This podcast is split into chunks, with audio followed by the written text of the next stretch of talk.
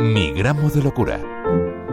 Francisco Iguacel tiene 80 años. Su vida está marcada por el sufrimiento que padeció a causa del trastorno bipolar y de una depresión que le tuvo hundido durante ocho años y medio. Pero dejemos que sea el propio Francisco quien nos lo cuente. Yo tengo la condición de bipolar. ¿eh?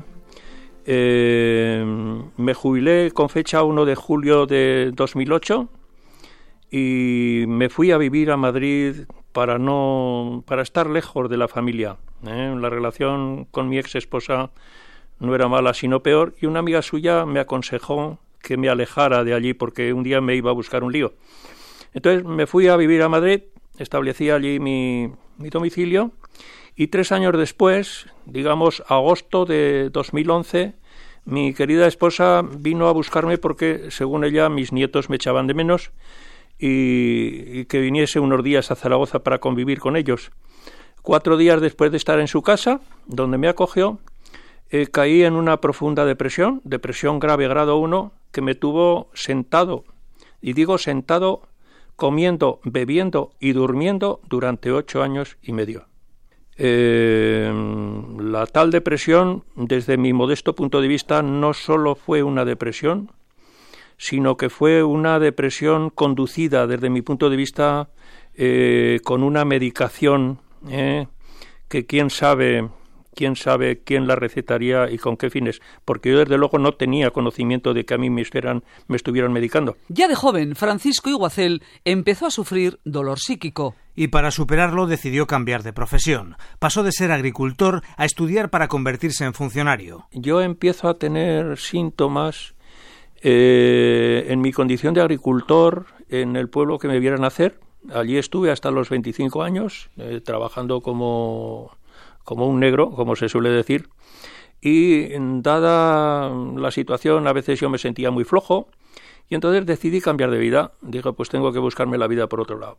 Y me puse a estudiar y me coloqué en, la función pública, ¿eh? concretamente en el Ministerio de Trabajo en donde fui destinado a impartir cursos de formación para ganaderos. En 1975, Francisco se casó. Tiene dos hijas. Sin embargo, asegura que su matrimonio agravó su trastorno bipolar. La convivencia matrimonial fue realmente mala y eso yo creo que mm, agravó mi condición de, paciente de, de esa especialidad de la que hablamos. Mi familia me desahució de, de una casa que, que, compraron con mi dinero.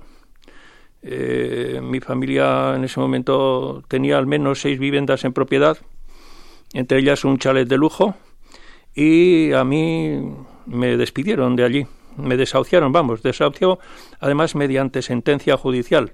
Francisco Iguacel es muy crítico con el tipo de medicación que recibió. Yo en principio seguí los consejos de, los psiquiatras que me trataban y me, me, tomaba la medicación que ellos me recetaban. Pero yo notaba que cada vez me encontraba peor. O sea, yo estaba peor con medicación que sin medicación. Y dado que en la familia hay antecedentes ¿eh?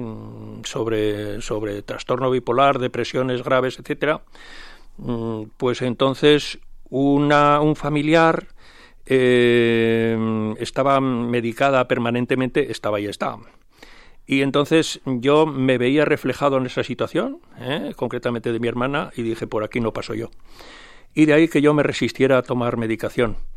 Eh, decir que en mi familia ha habido dos suicidios, mi padre, un hermano y dos intentos, una hermana y una sobrina. Entonces, mm, si lo piensas bien, yo tenía lógicamente una cierta preocupación de que eso pudiera afectarme, aunque nunca mm, me pasó por la cabeza de hacer semejantes cosas, porque mm, especialmente el de mi padre fue brutal. Afortunadamente, hoy día Francisco se considera totalmente recuperado de su trastorno bipolar y de su depresión. Nunca más me voy a deprimir porque creo haber conseguido el equilibrio necesario para saber hasta dónde puedo llegar y no superar ese nivel de riesgo que a veces lo hice, ¿eh? riesgo emocional, para mm, caer en, en ese pozo que a nadie le deseo.